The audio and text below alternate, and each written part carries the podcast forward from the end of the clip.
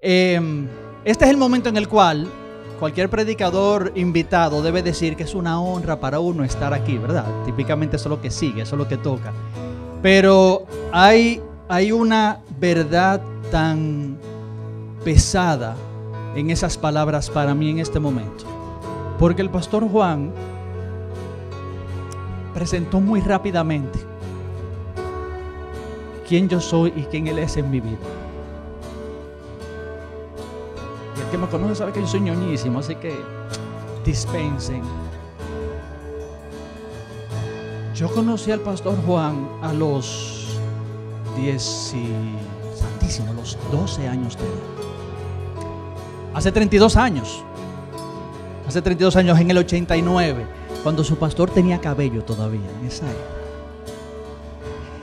Y mire, le puedo asegurar algo, no porque estoy en esta casa, no porque solamente quiero honrar a su pastor, sino porque es mi verdad. Haber conocido al pastor Juan ha sido de las mejores cosas de mi vida. Mis primeros acercamientos con Jesús fueron a través del pastor Juan. Y quizás él no lo sabe, pero parte del hombre que puedo ser yo hoy o tratar ser yo hoy en Jesús, se lo debo a él. Por eso me encuentro hoy increíblemente honrado de estar en esta casa. Porque ustedes tienen el privilegio de llamarlo pastor. Yo tengo el privilegio de llamarlo mi mejor amigo.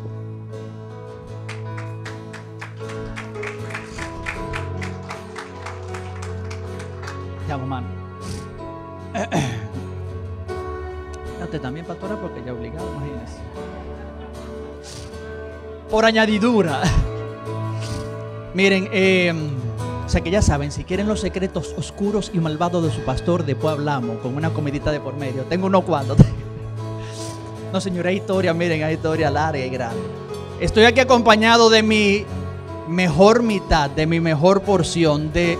Así dije que el pastor Juan era una de las mejores cosas que me había pasado. Bueno, la mejor cosa que me había pasado o que me ha pasado en la vida después de Jesús es mi amada esposa Joana. Así que, more, déjate, déjate ver, ponte de pie.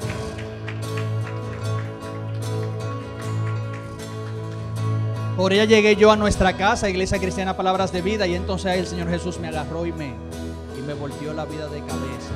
Por eso yo estaré eternamente agradecido, además de que ella me aguanta a mí. Aunque hay gente que dice que ella es muy inteligente porque se casó conmigo. O sea que eso está en debate. Pues al revés, al revés, al revés. Miren, eh, déjenme contarle cómo, cómo llego yo a estar aquí la mañana de hoy. A mí me gusta predicar muy transparentemente, muy diafanamente. La semana antepasada eh, yo vi la primera prédica de esta serie que hizo el pastor Juan de Primera de Corintios 1, ¿no? Y entonces la semana antepasada pude ver también la predicación que hizo el, el pastor Ariel. Vieron, ya empecé a repartir yo títulos. Eh, y le escribo yo a Juan. Hey, mira, chulísimo, qué chévere está la serie y cosas. Y le digo, mira, entonces toca Primera de Corintios 3, un capítulo, señores, que a mí me encanta. Primera de Corintios 3, a mí me encanta. Le digo yo, Juan, dámela para yo predicar. Señores, pero miren, delante de Dios, fue así en chercha. Y él me dijo, dale. Yo, hey, mano, mira, hey, no estoy pidiendo púlpito, o sea.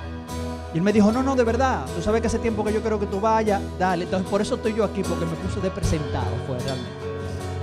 Eh, pero como te digo, mira, para mí, Primera de Corintios capítulo 3 es un capítulo que me apasiona mucho. Porque entre otras cosas, es un capítulo que si el apóstol Pablo viene como sentando bases, en el capítulo 3 como que de pega a echar boche. Y no que yo sea apasionado de dar boches, pero hay algo de tanta riqueza, hay algo de tanta profundidad tanto en el capítulo 1, en el capítulo 2 como en el capítulo 3, que de manera especial a mí me toca el corazón. Y, te adelanto, es un capítulo muy confrontacional. Si en el 1 y el 2 Pablo viene como sentando las bases, presentando la situación, estableciendo el caso, en el capítulo 3 el apóstol Pablo empieza como a, como decimos que a bajar duro. Y empezamos a ver ráfagas muy claras de cómo este hombre amaba esta iglesia. Y recuerda por favor el contexto. Yo sé que el pastor Juan eh, estableció ese contexto de manera muy, muy, muy eh, excelente, igual que el pastor Ariel. El contexto era una iglesia que estaba en completo desorden. El contexto era una iglesia que estaba haciendo lo que mejor le parecía, incluso de las cosas de Dios. Y el apóstol Pablo escribe esta, esta apologética, esta gran carta, para con mucho amor reencauzar el corazón de estos hombres y de estas mujeres, para que se tornen de manera correcta a Jesús. Y entonces el apóstol Pablo comienza en 1 Corintios capítulo 3, específicamente desde el verso 1 al verso 3, diciendo esto. ¿Qué voy a estar haciendo? Te voy a leer porciones de la palabra entonces voy a comentar sobre ellas, ¿no? Primera de Corintios 3:1. De manera que yo, hermanos, no pude hablaros como espirituales, sino como a carnales, como a niños en Cristo. Os di a beber leche y no vianda, porque aún no erais capaces, ni sois capaces todavía, porque aún sois carnales, pues habiendo entre vosotros celos, contiendas y disensiones, no sois carnales y andáis como hombres. Estos versos empiezan a hablar de una verdad incómoda, amados. Y es la verdad de que en las cosas de Dios, como en todas las cosas de la vida, podemos actuar de manera madura o podemos actuar de manera inmadura. ¿Cuál es el problema con la inmadurez? Que nadie entiende que es inmaduro. Piénsalo. Todos creemos que somos maduros, que somos entendidos, que estamos haciendo siempre lo correcto en el momento que tenemos que hacerlo. El problema de hablar de madurez es que sin un patrón bien establecido, sin lineamientos bien claros de lo que habla de madurez, cualquiera jura que es maduro. Y esta iglesia entera estaba haciendo lo que mejor le parecía, quizás entendiendo, como decimos aquí, que se la estaban comiendo. Ese es el gran problema con el tema de la madurez. Todo el mundo jura que es maduro.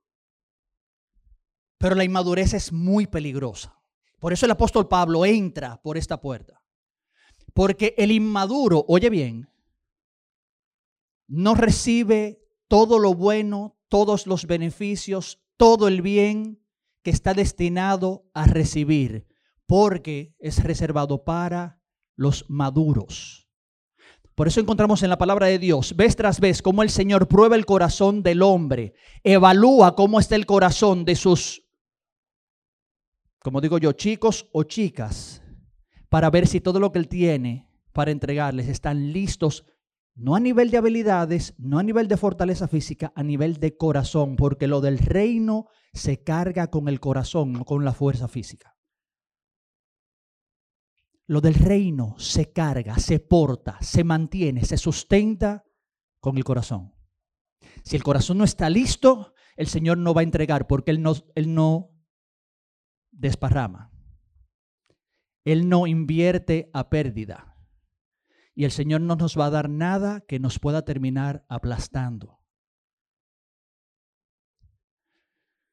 Muestra de eso. ¿Ustedes recuerdan el jardín del Edén? Pasa lo que pasa, Adán y Eva meten la pata, no vamos a entrar en esos detalles, no. El Señor tiene que, oye bien, oye qué detalle más interesante.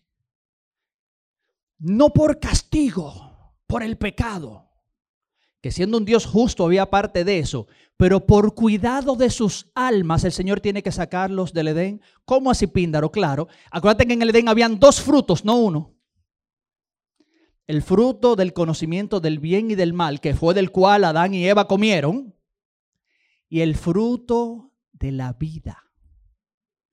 ¿Qué pasaba si Adán y Eva, habiendo pecado, comían entonces del fruto de la vida? El Señor lo dice, chiquéatelo en Génesis. Él lo saca y pone guarda al jardín para que ellos no pudieran volver a entrar y cuidar el fruto del bien, eh, perdón, de la vida. ¿Por qué? Porque si ellos comían del fruto de la vida estando en pecado, el pecado se perpetuaba en el espíritu del hombre. Entonces el Señor nos guarda de nosotros mismos para lo importante, porque lo de peso en el reino de Dios se carga con el corazón. Por eso este tema es tan importante. Por eso es que Pablo arranca de la manera que arranca. Porque el tema de madurez, de que estemos listos para cargar, para aportar, para ministrar, palabrita tan de iglesia que, que usamos, ¿no? Tenemos que estar listos porque si no, la bendición de Dios puede terminar destruyéndonos.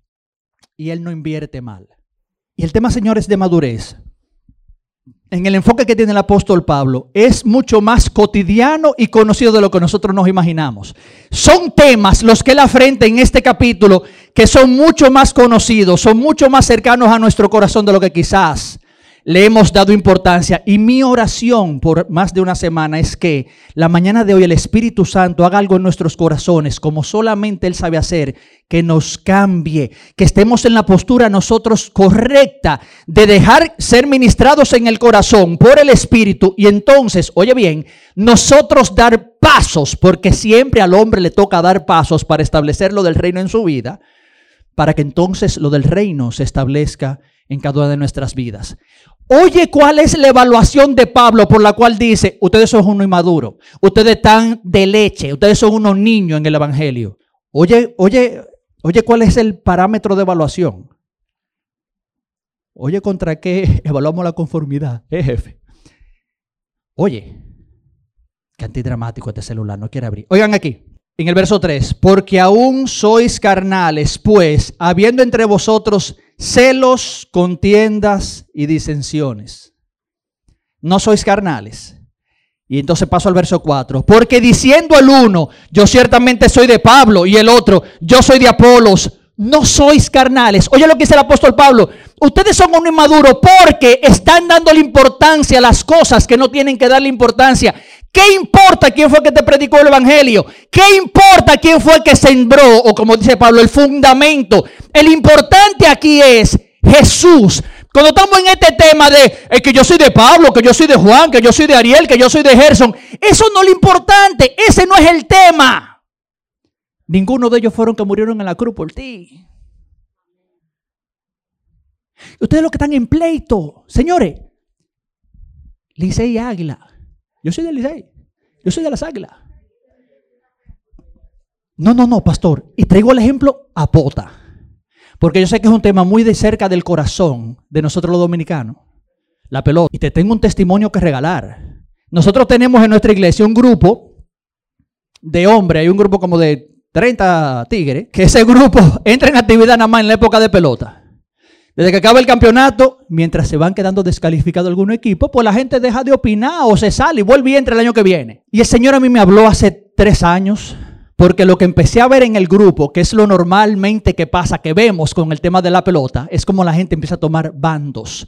Y el bando que tomas termina siendo más importante que cómo tu hermano se sienta. Y entonces tú ves que se convierte en un deporte, se convierte en algo de agrado atacar al otro, darle cuerda al otro. Y sacamos estadística y que no, que el glorioso, porque tengo 475 coronas y 25 series del Caribe. O sea, nos preparamos para torpedear a los otros. Y en el grupo de mi iglesia, yo sé que aquí no pasa porque ustedes son espirituales. En el grupo de mi iglesia, hermanos se ofendían con hermanos por pelota. Y yo dije, esto está mal. Y empecé a hablar con algunos hermanos del grupo. Le dije, ¿ustedes saben qué? Yo voy a opinar de lo que está pasando en la temporada. No voy a referirme a nadie de manera en ataque por el tema de la pelota, por un tema muy sencillo, porque mi hermano es más importante que el escogido. Punto. Hubo gente que me atacó. Ah, no, pero que es para dar cuerda. Yo tú estás perdido en el espacio. Si tú entiendes que el propósito de ese grupo es dar cuerda, tú estás perdido porque tu corazón tiene que estar más enfocado en tu hermano que en la pelota. Relajemos de otra manera. El tema de cuidar lo importante. Otro testimonio. Por ahí por el año 2012, mi, esposa desde chiquita siempre fue lucha por su papá y toda la historia. Y mi esposa y yo tomamos una decisión cuando nos casamos, oye, no va a haber nada que nos separe. Y un año que veía empezar la pelota, empezamos a relajar. Y Johnny me dice muy seriamente, ¿tú sabes qué? Ella es lucha, yo soy cogidita. ¿Tú sabes qué? En esta casa no va a haber nada que nos separe. Desde hoy Oye, oye, oye el orden. No tú ven y sea aguilucho. Mi esposa dijo, desde hoy yo soy escogidista. Y mi esposa va al play, se pone su gorra y su poloche del escogido y lo celebra igualito que yo, dándole peso a lo importante. Pablo le dice, no ten atento a esos detalles. Ustedes son uno pequeño, uno inmaduro, porque ustedes están atentos a quién fue que me predicó. Y entonces me encanta cómo es el apóstol Pablo más adelante. ¿Quién es Apolos? Dime, ¿quién es? ¿Quién es Apolo? ¿Quién es Pablo? Él habla del mismo en tercera persona. ¿Quién es Pablo? Pablo lo que está diciendo, óigame, no miren a los hombres, miren al Dios de esos hombres. Ese es el importante, ese es el enfoque. ¿Quién fue que te ganó salvación, sanidad, restauración, libertad? Fue Pablo, fue Apolos. ¿Acaso fue Cefas o Pedro? No. Y me encanta como él dice un chisme más para adelante, que me estoy adelantando. Nosotros solamente somos colaboradores en la obra de Cristo. Pero no me quiero adelantar. Y Pablo en este verso, ya en el verso 4 y 5, empieza a reenfocar a los corintios para que pongan su vista sobre lo que realmente es importante. Y si estamos atentos al daño que me hicieron, al chisme porque la hermana me dijo, al día ese que mira que el pastor llegó tarde y el que vive mandando boche por WhatsApp y toda la cuestión en Zoom y mira, llegó 15 minutos tarde el pastor y el que el pastor. Si estamos atentos a ese tipo de detalles, señores, tenemos problemas. Lo bueno de unos invitados como predicadores es que uno puede atacar y después entonces uno se va y le deja el rebo al pastor. Pero les aseguro que vengo con mucho amor para cada uno de ustedes porque yo he sido tratado con estos temas también. El verso 6 al 9. Te voy a leer del 4 al 5. Porque diciendo el uno, yo ciertamente soy de Pablo, y el otro, yo ciertamente soy de Apolos, no sois carnales. ¿Qué pues es Pablo? ¿Y qué es Apolos? Y entonces Pablo responde, servidores por medio de los cuales habéis creído. Y eso según a lo que cada uno le concedió el Señor. Nosotros no somos más que el medio que Dios utilizó para que ustedes creyeran. Pero ¿en quién es que tienen que creer? ¿Qué es lo importante? Que yo te prediqué. No, quien es predicado es el importante. El importante es quien es predicado, no quien predique. Recuérdate la historia de estos hombres. Apolos era un superhombre con un micrófono, si hubiera habido tal cosa en esa época se reconoce en la Biblia como un excelentísimo orador, que después lo coge una parejita, que ahora se me olvidó el nombre, Ananía y Zafira, si no me equivoco, le dijeron, pero ven acá muchacho, tú conoces el Espíritu Santo, búscalo, está en el libro de los Hechos. ¿Tú conoces el Espíritu Santo? Eh, yo lo he ido a predicar. ¿Tú no has sido bautizado en el Espíritu? Ven, ¡pam! Y lo bautizaron en el Espíritu. Y ahí fue que Apolo se explotó, porque combinó esta maestría en oratoria con el poder del Espíritu. Donde ese hombre llegaba, pasaba de todo, porque reposaba en el espíritu, pero había talentos en lo natural, que entonces quedaban exponenciados por el espíritu. Y eso es lo que a la gente le llamaba la atención. Y Pablo dice, ¡ey, ey, ey! No, no lo miren a él. Si lo enfocamos a él, tenemos problema. Él no es más que un instrumento en manos del alfarero para darle forma a nuestras vidas. Pero ¿quién es el importante? ¿El instrumento o el alfarero? Yo creo que todos conocemos la respuesta a esa pregunta. A mí me mata la humildad de Pablo. Y si queremos hablar de madurez, un aspecto de madurez es la humildad. Del verso 6 al verso 9, el apóstol Pablo dice esto. Yo planté, Apolos regó, pero el crecimiento lo ha dado Dios. A mí me encanta que Pablo, oye bien, si queremos hablar de jerarquía, Pablo era mayor que ellos. Y este hombre tiene una capacidad, sabiéndose mayor que ellos, de bajarse a su nivel justo para que Jesús quede exaltado. ¿Tú recuerdas la carta a Filemón? La carta cortitica. Medio con en el, en el Nuevo Testamento, que fácilmente uno pasando página le pasa por encima y ni se entera que hay una carta que se llama Filemón. En esa carta, Pablo le está escribiendo a Filemón con un tema de un esclavo. Y Pablo le dice en esa carta, búscalo, óyeme una cosa, yo puedo darte la orden de que recibas al esclavo. Yo puedo dártela. Le dice Pablo, aquí hay rango. Pero yo voy a dejar que sea tu corazón que lo decida, pondéralo, considéralo y se va en esa línea apostólica. Pablo sabía quién él, quién él era. Y él sabiendo quién él era, él podía coger ese nivel, esa posición, ese favor, esa gracia, ese llamado. Y ponerlo justo en el nivel correcto, en el entendido de quién Él realmente era en Cristo, un colaborador más para la gloria del Rey. That's it, eso es. Y Pablo dice, yo planté, Apolo se regó. O sea, Pablo fue y puso el fundamento, pan. Apolo vino después y el tigre explotó predicando y enseñando y los milagros y las cuestiones. Y por eso es que se crean los bandos. Pero él dice, óigame, ¿qué es lo importante? Lo importante es el crecimiento, lo que pasa en el corazón de ustedes, de la gente que está escuchando el mensaje. Y eso solamente lo puede dar uno. Nadie tiene la clave del corazón de los hombres. El único que puede tocar corazones, transformar corazones, sanar corazones, liberar corazones, es el Señor Jesús. Él es el importante. Porque te digo algo. Yo no sé si ustedes son o de campo, o si frecuentan el campo, o si tienen familia en el campo. Pero los que venimos del campo, mi familia de Baní,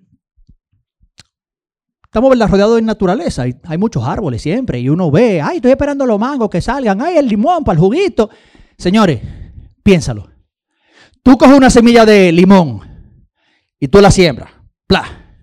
Y tú le echas agua. Y tú puedes pararte todos los días al frente de la semilla y decir, crece, crece, crece, crece, crece, crece, crece, crece, crece. Tú puedes empujar, tú puedes empujar, tú puedes creer, tú puedes hacer lo que tú quieras. Y si el Señor nos dice que esa semillita va para arriba, no va para arriba. A nosotros nos toca una parte como colaboradores de Cristo. Y le estoy hablando no a los grandes, le estoy hablando también a los jóvenes. Yo era pastor de jóvenes, me encantan los jóvenes. Cuando un joven se prende por Jesús, miren, es una fuerza incontrolable para el reino. Una fuerza peligrosa para el reino y en contra del diablo y sus maquinaciones. Un joven en Dios es impresionante. También le estoy hablando a ustedes, a los jóvenes. Así que, verso 7. Ni el que planta es algo, oye lo que dice Pablo, él dijo que él plantó. Y él dice, yo no soy nada. Ni el que planta es algo, ni el que riega. Apolo tampoco sino Dios que da el crecimiento. Él es el importante. Y el que planta y el que riega son una misma cosa. Me encanta ese detalle que Pablo siembra ahí. Óyeme, Apolo y yo somos lo mismo. De nuevo, un tema de igualarnos en lo importante y entonces de poder enfocar al que realmente es importante. Somos una misma cosa, aunque cada uno recibirá su recompensa conforme a su labor. Tenemos claro en eso. Si en tu llamamiento tú eres fiel, Tú vas a recibir recompensa por tu llamamiento. Y Pablo empieza aquí a sembrar conceptos que después lo vemos para adelante cuando él habla de que en la iglesia de Jesucristo es como un cuerpo. Y él habla del meñique, de la mano, del oído, de la boca. Y él dice, óyeme, y todas las partes son importantes. Nosotros somos que tenemos un concepto distorsionado de la importancia de mi rol en este mundo, sobre todo en la iglesia. Porque entiendo que si yo estoy barriendo, yo no soy tan importante como el pastor. Pues yo lo que estoy barriendo. Y entonces quizá llegue un chimatal, porque yo lo que estoy barriendo. El pastor tiene que llegar al punto porque el, el que tiene el, ejemplo, el que tiene que predicar. Y no estoy hablando de que no hay jerarquías y roles, los hay. Pero en el reino, Dios ve eso y dice, el meñique tan importante como el cerebro, porque si no el cuerpo no fuera cuerpo. Y entonces hay un problema cuando no entendemos eso. Porque me empiezo a desvalorizar y peor aún, empiezo a, desvalorizar al que me dio ese rol. Le resto valor a lo que me ha sido asignado y peor aún, le resto valor a aquel que me asignó lo que me fue asignado. Porque cuando yo le resto valor a lo que el Señor puso en mi vida, Él tiene menos valor. Por asociación, amados, de nuevo, estamos hablando tema, tema profundo, tema para maduros, como decía Pablo, porque todo esto demanda esa madurez. Porque nosotros somos colaboradores de Dios y vosotros sois labranza de Dios, edificio de Dios. El día que nosotros entendemos nuestro rol como colaboradores de Dios, nuestra vida cambia. Tú entiendes, tú entiendes, señores, yo no sé si la cámara me está viendo allí. Tú entiendes que literalmente ser colaborador significa que Jesús vino a esta tierra, hizo todo lo que sabemos que Él hizo. Y antes de volver al reino, al Padre, nos dejó su trabajo. Ese es un concepto para mí intimidante. Que hay una expectativa en el cielo de que la gente, este mundo roto, quebrantado, triste, muerto, literalmente, que se lo está llevando el diablo. Hay una expectativa del cielo. Está toda la nube de testigos. Está el Padre en el trono. Está el Hijo a la derecha del Padre, mirando qué va a ser su iglesia con la autoridad, poder y santidad que Jesús le dejó.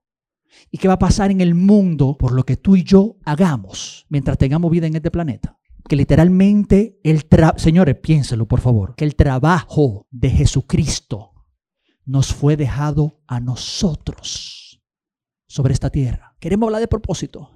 Los jóvenes, que yo no sé qué yo voy a hacer cuando yo sea grande. No importa. Elige algo. Tú que, ay, que a mí me gusta ser dentista. Sea dentista. Pero que usted esté ahí trabajando con su diente y con su muela, ministre esa vida, ore esa vida, pídale palabra al Espíritu Santo y después revelele, mira, ven acá, eh, el Espíritu Santo me está revelando ahora mismo, tú tienes problemas con tu esposa, mira, el Señor me dice, y el tigre de repente llorando en la silla porque tú le estás hablando cosas que nadie sabe si Dios no, te las reveló. Y de repente el Espíritu Santo llega a ese consultorio, ¡bah! y transforma esa vida. Tú no sabes que yo no sé lo que yo voy a hacer con mi vida. Elige lo que tú quieres hacer con tu vida, algo que te guste y que te apasione. Típicamente lo que te apasiona, por ahí está tu propósito de vida. Y cuando te conectes con ese propósito tuyo que te gusta, yo quiero ser pelotero, sea pelotero. Y, anota mi celular, please, para que después me... Para que te acuerdes de mí. Pero mientras tú estés entrenando, mientras tú estás jugando, mientras tú vas pasando de liga, liga, liga, liga, que todo el mundo conozca al Rey Jesús a través de ti. Que yo no sé qué yo voy a hacer con mi vida. No importa, elige algo. Pero mientras lo haces, que el Rey Jesús sea conocido. Ayer, mi esposa tenía una reunión con un cliente. cliente que ella le brindó unos servicios. Vamos, amores, fuimos. Señora, la reunión, que era de una hora, se convirtió en tres horas y media. Y terminamos con la ejecutiva de esta gran empresa dominicana, con los ojos aguados, cuando empezamos a orar por ella. ¿Cómo va a ser? Con un cliente, una empresaria. Tú hablar de Dios, te van a marcar como un eh, fanático. A mí qué me importa. Yo estoy llamado por Jesucristo a hacer esto. Yo no tengo que ver lo que el otro diga. Y el cliente que mi esposa consiga, el trabajo que yo consiga, no me lo dio nadie. No se lo dio nadie a ella. Fue Jesús que se lo mandó. Y cuando empezamos a escuchar el desastre de vida que tiene esta señora, una gente buena, una gente de buen corazón, pero su alrededor un desastre. Que nosotros lo miramos, yo le dije, fulana, tú no dejas orar por ti. Y después que oramos por ella, esa señora con los ojos dice, pero es que justamente eso es lo que yo necesitaba escuchar. Nuestro trabajo, nuestro colegio, nuestras universidades son plataformas sobre las cuales el Señor, oye bien, nos coloca para que entonces nosotros prediquemos su gloria. That's it. Eso es. ¿Tú quieres que hablemos del propósito de vida? Es el propósito de vida. Te tengo una mala noticia. Ahora yo le voy a dar un revuelo al pastor Juan Carlos para que para que él desempaquete esto más adelante. Se ha predicado mucho en las iglesias que el Señor tiene un propósito contigo. El Señor tiene propósito con tu vida. ¿Y tú sabes cuál es el problema de esa predicación? Que eso individualiza mi propósito. Es mi propósito con lo de Dios. O mi propósito en el mundo. Y por eso tenemos, señores, tantos jóvenes vueltos locos. ¿Cuál es mi propósito? ¿Qué es lo que yo voy a hacer? Gente grande. ¿Cuál es mi propósito? ¿Qué es lo que yo voy a hacer? Y hemos perdido de vista una verdad bíblica. El Señor tiene un solo propósito reconciliar en Cristo Jesús. Oye bien, no al hombre, no que el hombre sea salvo y tenga de nuevo relación con el Padre y termine después de su muerte pasando la vida eterna en el cielo. No es eso solamente. Es reconciliar en Cristo Jesús, por favor, oye bien, todas las cosas. Todo lo que en la creación se dañó, se rompió por el pecado del hombre en el Edén, el Señor quiere restaurarlo todo, la naturaleza, el mundo, lo que se ve, lo que no se ve, y los hombres, como obra maestra del Señor, en el principio de su agenda. Y nosotros tenemos el privilegio de colaborar en el propósito de Dios. Por eso te puedo decir con tanto propósito, yo no sé lo que yo voy a hacer, elige algo que te guste mucho, que te apasione. Mientras tú lo haces, predica al Señor, muéstralo con poder, que la gente lo conozca por ti. Me encantó la misión de esta casa. Pastor, la podemos poner rápidamente. Póngame la, misión de iglesia cuadrangular. Porque tu misión te mete en un lío a ti. Te informo que tu misión te mete en un problema a ti. Porque la misión, teóricamente, es por lo cual esta casa fue creada. Esa es la misión, el para qué. ¿Qué vamos a estar haciendo? Te ayudamos a conocer las buenas noticias del amor y del poder de Jesucristo para transformar tu vida y así ser testimonio para alcanzar a vecinos, naciones y generaciones. Cuando el pastor Juan lo mencionó ahorita y mencionó la palabra vecino, algo brincó en mi corazón. Y te tengo que hacer una pregunta. Primero, ¿sabe tu vecino que tú eres cristiano? Si la respuesta es no, comenzamos mal. Están ahí en la misión. Vecino. Vivir lo que esta casa representa, la expresión del reino para esta casa, demanda de que tus vecinos no solamente sepan que tú eres cristiano, sino que sus vidas vayan siendo transformadas por las buenas noticias del amor de Jesús. Pero no se queda ahí. Y este sería un tema solamente para yo predicarte varias semanas, sino también por la expresión de poder de Jesús. Y entonces hablamos de echar fuera demonios, levantar muertos, sanar enfermos, restaurar relaciones. Yo soy un apasionado de lo sobrenatural de Dios. No porque eso sea lo importante, sino porque eso señala y muestra de manera real el amor de Dios para la gente. Cuando una gente sana, ahí no hay duda de que Dios es real. De eso que está hablando Pablo, amados. Somos colaboradores con Cristo. Hay un solo propósito. Y el Señor nos ha invitado, como yo siempre le enseño, se lo enseñé a mis jóvenes y se lo enseñamos ahora a mi esposa y yo, al grupo que pastoreamos. Nosotros tenemos el, oye bien, privilegio de ser llamados hijos y embajadores del reino. Tenemos el privilegio de mostrar a este Padre bueno a un mundo huérfano. Tenemos el privilegio de sanar cuerpos enfermos. Tenemos el privilegio de restaurar a través de la oración y de nuestros actos de bien y de un sabio consejo familias que están al borde de la destrucción. Tenemos el privilegio de desatar paz sobre una persona que tiene semanas sin poder dormir. El Señor ha visto como bueno que nosotros, que en un momento fuimos rotos, seamos ahora ministros de la reconciliación. No es ligero lo que tienes en la mano. No es ligero lo que tienes en la mano. Literalmente estamos hablando de la salvación del planeta. Es lo que está en tus manos. La salvación del mundo es lo que está en tus manos. Si yo no acelero, me van a dar a 3 de la tarde aquí. El verso 10. Del verso 10 al verso 11.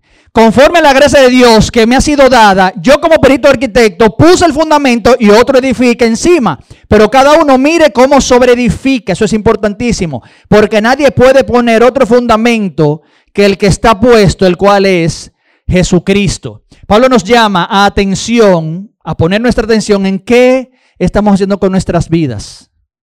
Una vez recibimos un mensaje de Cristo. ¿Qué estamos haciendo con nuestra vida? Como te mencionaba hace un rato, ¿qué ven los otros en ti? Me encanta que Pablo dice, óyeme, yo puse el fundamento. Yo soy el perito arquitecto, yo puse el fundamento, la zapata. Y otro edificó, como dice, yo puse la base y Apolos vino y levantó el edificio. Pero fíjate lo que él dice aquí de manera categórica. El fundamento es Jesucristo. No cambiamos el fundamento. Por eso, amados, yo no tengo ningún problema en ponerme saco y corbata para predicar una iglesia. Que para ellos eso es importante. Y tampoco tengo problema en venir a esta iglesia en skinny jeans y predicarte. Porque lo importante es el mensaje, no la forma. Respetamos la forma para no ser tropiezo a los hermanos. No tengo problema. Y no veo nada en eso de tener alabanza muy recatada y tranquila con tu instrumento a tener megaproducciones que parecen un concierto. No tengo problema con eso. Siempre y cuando Jesús sea el centro. Ese es el punto de evaluación. Mientras Jesús sea el centro y no haya nada que venga en contra de lo que establece la palabra, de él en para allá. Te pregunto, tus vecinos, ¿qué ven? Yo me pregunto a cada rato, ¿qué están viendo mis vecinos? A mí a veces, señores, se me va la boca. Yo me desespero. Muchacha, a la hija mía. Cabezón, al hijo mío. Y de una vez pienso, caramba, me escucharon los vecinos. ¿De verdad? Porque trato, fallo, pero trato de vivir por esto que estoy predicando. Caramba, me escucharon los vecinos, porque si escucharon esta gritería, no es lo que tienen que estar viendo supuestamente de un pastor. ¿Por qué? Porque todo lo que yo haga refleja a Cristo. Todo lo que yo haga muestra al Padre. Y como la gente me vea a mí, va a entender al Padre. Ese es el peso de este tema. Lo que la gente ve en mí y sepa que yo soy cristiano dice, eso es Dios. ¿Tú puedes entender ese concepto? Por eso, cómo nos manejamos tiene tanta importancia. Entonces la pregunta es, ¿qué se ve? Si Pablo dice el fundamento es Dios, es Jesús, y otros sobreedifican. Y me encanta entonces cómo él sigue diciendo de cómo se puede edificar. Desde el verso 12. Y si sobre este fundamento alguno edificare oro, plata, piedras preciosas, madera, heno, hojarasca, La obra de cada uno será manifiesta porque el día la declarará, pues por el fuego será revelada y la obra de cada cual, sea el fuego, la probará. No permaneciere la obra de alguno que sobreedificó, recibirá recompensa. Si la obra de alguno se quemare, él sufrirá pérdida, si bien él mismo será salvo, aunque así como por fuego. Pablo se va súper poético ahí. Déjame dominicanizarte un ching. Pablo dice, óyeme, hay un fundamento que es Cristo. Es el fundamento. Eso es lo que soporta todo. Eso es lo que debe soportar todo. Ahora, cada quien edifica como entienda. Fíjate cuál es el tema del fundamento. El fundamento no se ve. El fundamento es la base, pero no se ve. Los otros ven el edificio. Y si tú construiste en oro, plata, hojarasca, fíjate que son materiales que Pablo eligió inspirado por el Espíritu que denotan pérdida. Métele fuego a cualquiera de ellos y desaparecen. Pruébalo, métele candela y desaparecen. Pablo está diciendo ahí, óyeme, depende de lo que tú edifiques, va a permanecer o no, va a tener trascendencia o no. Y vuelvo al tema, ¿qué están viendo los otros? Y sobre todo, ¿qué pérdida puede haber en un fundamento que está estructurado, está diseñado para soportar hierro y cemento como un rascacielos? y nosotros decidimos construir con madera arriba. Es una inversión tonta. Porque el fundamento aguanta mucho más. El fundamento está hecho, óyeme bien, para mucho más. Pero la gente, ¿qué es lo que ve? No es el fundamento. La gente lo que ve es el edificio. Y te vuelvo y te pregunto, ¿qué edificio está viendo la gente alrededor tuyo? ¿Están viendo gritería? ¿Están viendo maledicencia? Están viendo falta de reconciliación, falta de perdón, falta de amor. Viendo lo que tú no sabes lo que me hicieron. Es que si me hacen eso, mira, eso yo nunca lo perdonaría. Y estamos dando martillazo en la edificación. ¡Pam! ¡Pam! Poniendo la base para cuando te hagan eso, entonces tú estás listo a no perdonar. ¿Qué se está viendo? ¿Cuál es el edificio que se está viendo? Y si nosotros edificamos sobre el fundamento que es Jesús y empezamos a levantar sobre los principios del reino, sobre lo que Él pide para nuestras vidas, sabiendo, amados, que no es fácil. Perdonar a uno que te hizo daño, como enseña mi pastor Rafi, de, de, base es injusto. Porque viene el pastor Juan, me da una galleta un día que coge pique conmigo, ¡pa! Y se da cuenta al minuto y me dice, ay, Píndaro, excúsame. Ajá, mano, tú me acabas de sonar con, excúsame, ya quedó ahí. Piénsalo, el tema de perdón es en base injusto. Y nosotros que tenemos este clamor de justicia en el corazón, puesto por ser hechos a imagen y semejanza de un Dios justo, decimos que eso no es justo. Tú me diste un pecozón. ¿Cómo que perdóname ahora? El perdón no es justo de entrada. Ahora, cuando entendemos que yo necesité, tanto perdón como Adolfo Hitler y que ese perdón se compró en la, en la cruz, entonces yo tengo que decir, espérate. Entonces desde ahí yo me muevo en perdón para los otros, porque yo no merecía perdón alguno. Lo que yo merecía era una cruz como la que fue Jesús. Y desde ese punto entonces yo puedo moverme en perdón, aunque no es justo. ¿Qué se está viendo? ¿Cuál es el edificio?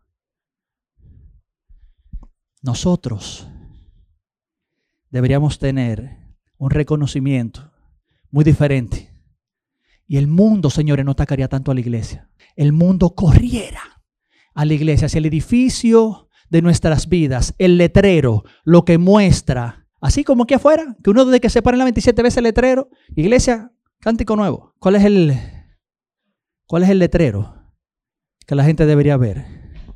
Sucursar de amor. Si nuestras vidas fueran movidas solamente por el amor, la historia fuera diferente y dejamos a un lado la falta de perdón, el dolor, mi ira, someto mis pecados a la obediencia de Cristo, sabiendo que no somos perfectos y que en un momento vamos a volver a caer y volvemos, nos levantamos y pedimos perdón y lo intentamos mejor todavía la próxima vez para no fallarle al Señor. Te dejo la pregunta y ¿qué está viendo la gente? Ay, el verso 16. Verso 16 y el verso 17. Pablo toma todo esto que él ha venido enseñando y nos da la respuesta al cómo yo voy a hacer eso. O sea, si yo estaba afanado con Pablos, con Apolo, si yo estaba afanado en mi contienda, si yo estaba afanado en mi, en mi celo, si yo estaba en mi afán de mi falta de perdón, si yo estaba en este afán, ¿cómo yo voy a hacerlo diferente? ¿Cómo yo voy a vivir de la manera que este hombre está diciendo que tenemos que vivir? Porque humanamente es imposible. Y el verso 16 y 17, el apóstol Pablo hace una de las declaraciones más poderosas en toda la escritura bíblica cuando el apóstol Pablo dice, ¿no sabéis que sois templo de Dios y que el Espíritu Santo mora en ustedes? Si la revelación de ahorita de que Jesús nos dejó su trabajo a nosotros es poderosa, este me poderosa aún. ¿Entiende el concepto? El Dios Todopoderoso,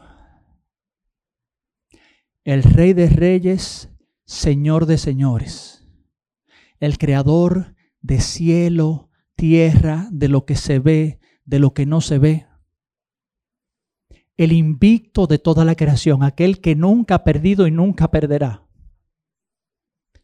vio como bueno, vio como necesario vivir en nuestros corazones. Nosotros imperfectos, nosotros rotos, nosotros dañados, nosotros con corazones feos. Y él vio como bueno y necesario hacer morada en nuestros corazones.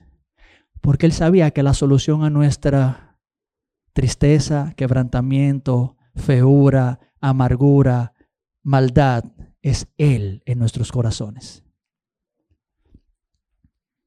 En esencia Pablo está diciendo, como él dice en otro momento, en otra carta, no recuerdo cuál es ahora, óyeme, el poder aquel, ese mismo que levantó a Jesús de entre los muertos, es el que habita en tu corazón. Ese mismo, no es otro. No un Espíritu Santo Junior para escuela dominical. No, no, no, no, no, no, no, no, no. No, no, no, no, no, no, no. El mismo Espíritu Santo que cogió este cuerpo podrido de Lázaro. Y no me pregunte cómo, porque no lo sé.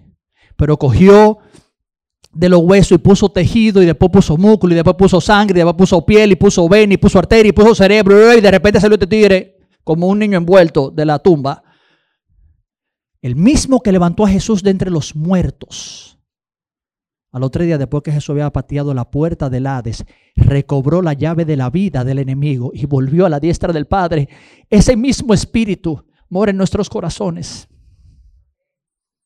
El mismito Dios vio bueno y necesario morar en nuestros corazones. Él lo vio como bueno para nosotros y lo vio, llame bien, necesario para los otros. Te lo repito para que se marine. Él lo vio bueno para nosotros, porque él sabe que sin él estamos perdidos, y lo vio necesario para los otros, para que los otros conozcan a través de las manifestaciones gloriosas del Espíritu Santo a este Dios bueno. Y oye bien, no te pierdas, Dios es bueno, siempre bueno y solamente bueno.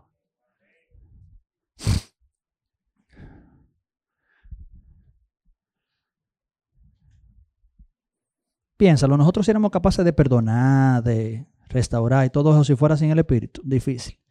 No me puedo quedar en esa escritura porque si no, no acabo la carta. Pero el mayor regalo después de la salvación es Dios habitar en nuestros corazones. No hay regalo más grande que ese. Después de la salvación, que Dios decidiera, por favor, llévatelo para tu casa y, y desempaquétalo esta noche, mañana, o sea, Dios, todo esto decidió vivir en mi corazón. Podríamos entrar en muchos versículos que se cruzan y apoyan esto. Isaías 61, cuando habla que el Espíritu de Jehová vino sobre mí para... Y después de, después de esos versos que conocemos bien, viene un verso que me gusta más todavía cuando dice, y ellos entonces... Déjame leértelo, espérate. Déjame leértelo, porque esto es importante. Vamos a hacer lo que tú digas, no lo que yo, no me nota. Es que, ok. Isaías 61, oye aquí. Isaías 61 del 1, te dejo rápido. El Espíritu de Jehová, el Señor, está sobre mí, porque ungió Jehová. Me ha enviado a predicar buenas nuevas a los abatidos. Jesús dice, óyeme, esto es mi misión. El Espíritu me mandó a hacer esto contigo. Mantén esa noción ahí. A ti, predicarte la buena nueva a los abatidos, a vendar a los quebrantados de corazón, todos somos nosotros, señores. ¿eh? a publicar libertad a los cautivos y a los presos, apertura de la cárcel, a proclamar el año de la buena voluntad de Jehová y el día de venganza del Dios nuestro, a consolar a todos los enlutados. Señores, somos nosotros los que estamos rotos, los que estamos dañados, los que estamos fuñidos, antes de Cristo. A ordenar que a los afligidos de Sión se les dé gloria en lugar de ceniza, óleo de gozo en lugar de luto, manto de alegría en lugar del espíritu angustiado. Y aquí entonces empieza a cambiar el asunto. Cuando Jesús, bajo el poder del Espíritu Santo, que recuerden que hubo un momento que en Lucas 4, Él se para en una sinagoga, pide el rollo de Isaías y lee. Y Él al final dice, y ese que dice las escrituras, soy yo. Entonces Él dice, mire, el Espíritu vino sobre mí, ese es el tema, el Espíritu vino sobre Jesús. Para hacer todo eso con nosotros, entonces mira cómo cambia la narrativa cuando permitimos que el Señor haga eso en nuestros corazones y serán llamados árboles de justicia, plantío de Jehová para gloria suya. Esa no es la parte que más me mata. Porque todo comienza con el Espíritu sobre Jesús para restaurarnos a nosotros. Pero el plan de Dios nunca se queda en nosotros. Oye, ¿dónde que va esto? El verso 4. Reedificarán las ruinas antiguas. Ya no somos nosotros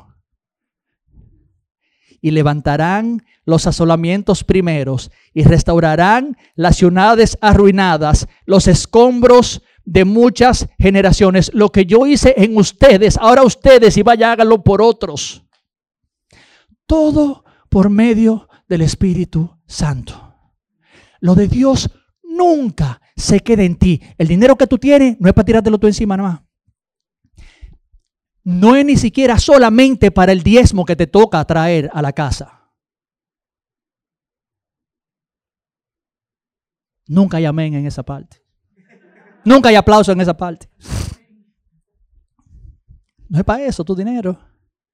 Podemos entrar en lo que enseña Pablo en 2 de Corintios, cerquitica de aquí, capítulo 9, que es para que abundemos en gracia para los otros. Lo que el Señor te dé en tus manos es para tu disfrute.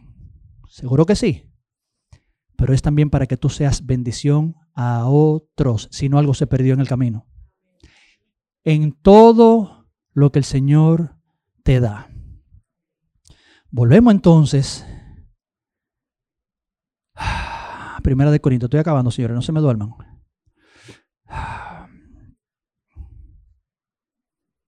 Santísimo, no es 1 Corintios 7, 1 Corintios 3.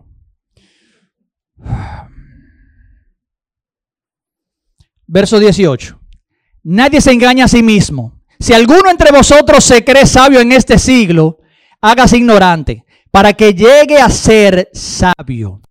Porque la sabiduría de este mundo es insensatez para con Dios. Pues escrito está, Él prende a los sabios en la astucia de ellos y otra vez, el Señor conoce los pensamientos de los sabios que son vanos. Ese señalamiento del apóstol Pablo es diciéndole, miren, todo esto que yo le vengo hablando a ustedes, todo este tema que yo vengo hablando a ustedes de Apolos, de yo mismo, Cefas, lo que tienen que estar virando, el enfoque que tienen que tener, no mirando gente, sino mirando a Dios, todo esto Pablo como que lo empaqueta ahora y levanta una bandera. Le dice, miren cabezones, dejen de creer lo que ustedes creen como que es importante, que no es importante nada. Eso es lo que él está diciendo con eso ahí. Eso es lo que él está diciendo. Ustedes que entienden, que entienden la mente informática que no entienden nada. Pero mira lo lindo que lo pone Pablo. En buen dominicano es cabezón, tú no entiendes. Suéltalo en banda. Llévate lo que estoy diciendo para que te vaya bien. Impresionante cómo el apóstol Pablo maneja esto. Y esto es importante que muchos hombres lo escuchen. Hombres en la transmisión lo escuchen. Y alguna mujer. Pues nosotros los hombres fuimos entrenados a resolver. No, no, no, es que yo sé. No, no, mujer, no venga a hablar de eso. Tú no sabes. Y perdemos de vista que nuestra principal consejera, que la parte que no tenemos, el ojo que no ve de nosotros es nuestra mujer y lo vivimos callando y lo vivimos cerrando. Y por eso nos va mal y nos va mal y nos va mal y nos va mal.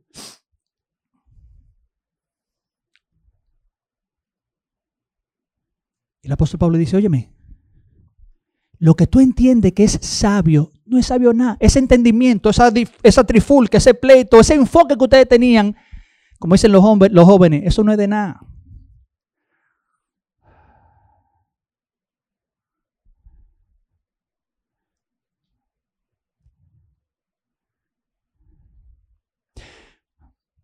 Yo, te voy a hacer este testimonio rápido.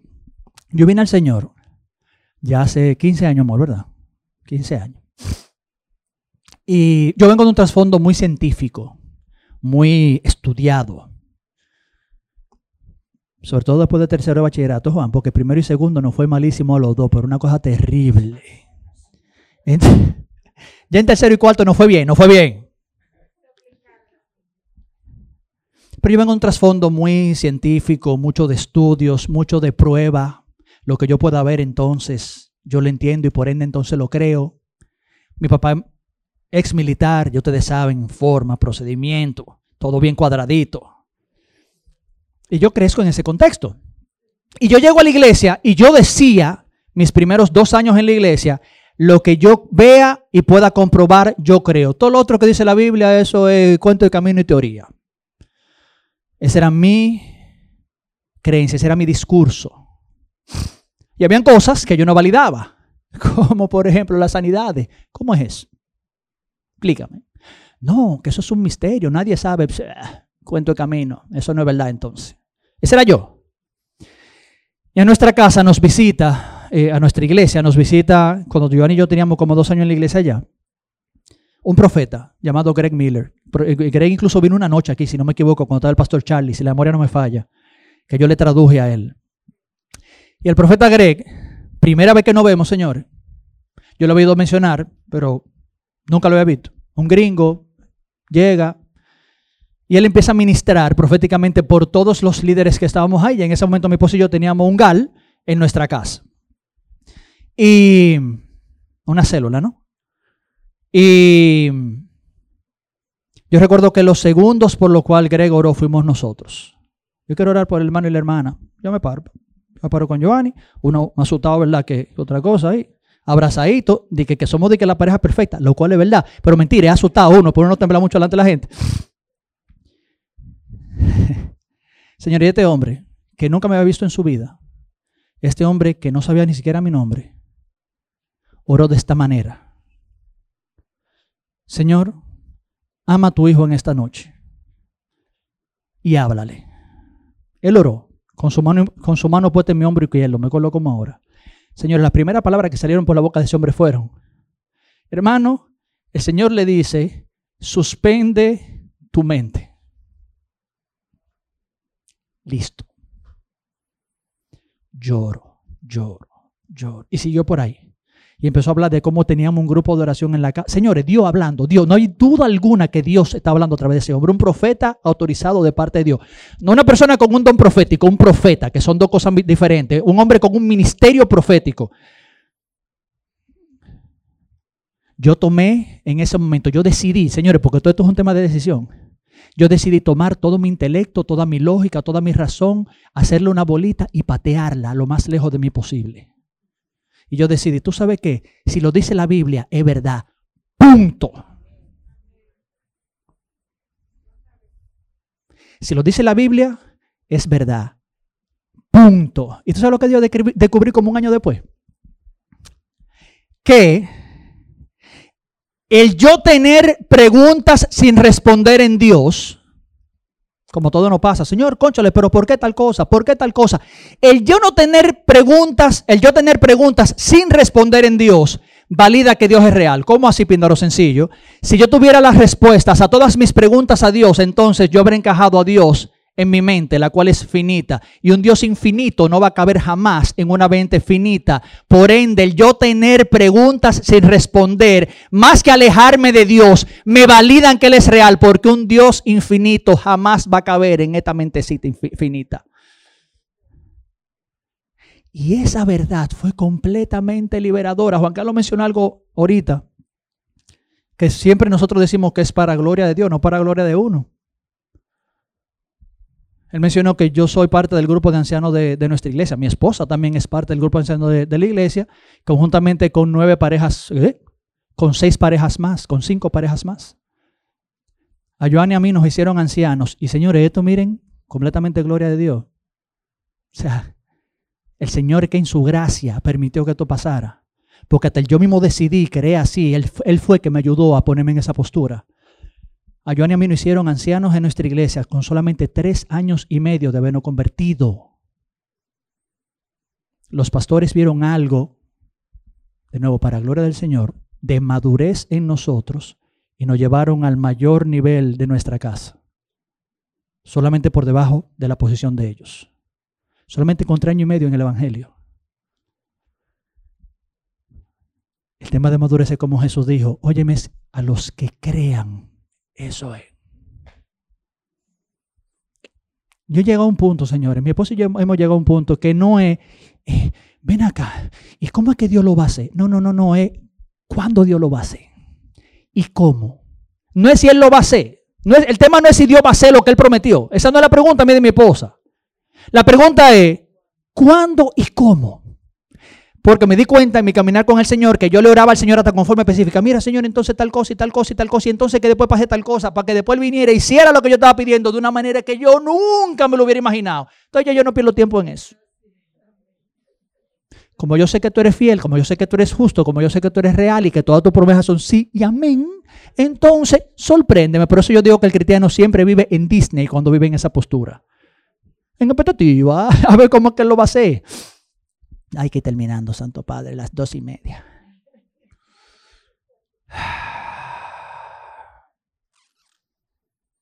Hombres, algunas mujeres, suspende tu mente. Te exhorto a valorar un poquitico menos tu entendimiento, tu criterio, tu educación, tu entrenamiento, tu cultura, tu crianza. Y empieza a pesar más y a moverte más por el consejo de Dios a tu vida. Busca su sabiduría, que ahí está la verdad.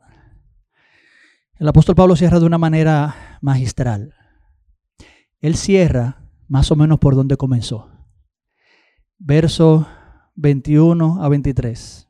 Así que ninguno se gloríe en los hombres. Este tema de Cefas, Pablo, Apolos, Nadie se gloríe en que yo soy del Licey, yo soy de Pablo. No te gloríe de eso. Que eso no sea lo que te llene. Que ese no sea el motor de tu vida. Porque todo es vuestro, me mata. Señores, y Pablo le está hablando a una iglesia que tenga un desorden magistral. Familiares teniendo relaciones con familiares la Santa Cena corrompida en bebida, humo, o sea, un desastre. Y Pablo, cuando escribe esta carta, al inicio, si la memoria no me falla, dice, y ustedes son, esta, esta iglesia que cualquier pastor dice, e, eso hay que cerrarlo. Pablo dice, y ustedes son el sello de mi apostolado. Mi apostolado es grande por ustedes, no por cómo están ahora, sino por cómo van a estar por como el Señor los tiene ya en su corazón, previstos, predestinados. Pablo dice, así que ninguno se gloríe en los hombres, porque todo es vuestro. Sea Pablo, sea Apolos, sea Cefas o Pedro, sea el mundo, sea lo presente, sea lo porvenir, todo es vuestro. Y vosotros, este, esta es la clave del tema. ¿Por qué todo es nuestro? ¿Por qué podemos dejar todas esas disensiones, todos esos pleitos, todas esas, todas esas cuestiones, señores, que no edifican, que no son reinos, que no nos suman? Óyeme, porque todo es vuestro. Y ustedes de Cristo. Y Cristo de Dios. Mamá. Te lo volteo. ¿Por qué todo es nuestro? Porque Dios tiene a Cristo. Cristo nos tiene a nosotros. Por ende, nosotros tenemos el mundo. Dejémonos de enfocar. Y yo sé que tú puedes ser ofensivo. Porque lo de cada quien es importante. Pero dejemos de importar, de darle importancia a lo que realmente no importa. Para que el mundo sea lleno de la gloria unigénita de Dios y todo el planeta lo conozca. Eso es que se trata. De jóvenes que no tienen identidad. De jóvenes que no saben si les gustan los varones o la hembra, siendo varón y hembra, porque de matrimonios que se perdieron el amor hace tiempo por, por estar atendiendo a que, mire, y no me abrió la puerta del carro cuando fuimos al cine, y mira, está chateando más con los amigos. Hey, brother, si está chateando más con los amigos con tu mujer, revisa eso, pero estamos tan atentos a lo que no tiene peso. Le estamos dando tanto peso a lo que no pesa. A mí me preguntan, Pedro, ven acá, tú eres de los hombres que hace todo lo que tu mujer te dice. Sí, mi respuesta es sí, y me ha ido más bien que Lola. Yo puedo tener una idea, puedo tener un plan. Yo no me considero un tigre bruto. Pero desde que esa señora habló, mis planes se fueron a la basura. Cuando mi pastor habló, mis planes se fueron a la basura. Porque si ella ayuda idónea, la ayuda tiene que llegar. Y si mi pastor es el hombre de Dios puesto por Dios sobre mi vida, es Dios que me está hablando a través de él. Se puede equivocar como cualquier ser humano. Pero señores, mi esposa habla, mi plan cambió. Mi pastor nos habla, nuestro plan cambió. Dejemos de darle peso a lo que no tiene peso. Dejemos de estar atentos a lo, a lo que no es importante. Perdemos un tiempo bárbaro en eso. Porque el Señor lo que quiere es estar mostrando su gloria, su bien, su poder a través de cada uno de nosotros. Perfecto, ninguno. Quizás yo más imperfecto que todos. Dios lo sabe. Es una decisión de corazón. De por quién, oye bien, y para quién vamos a vivir. Amén familia.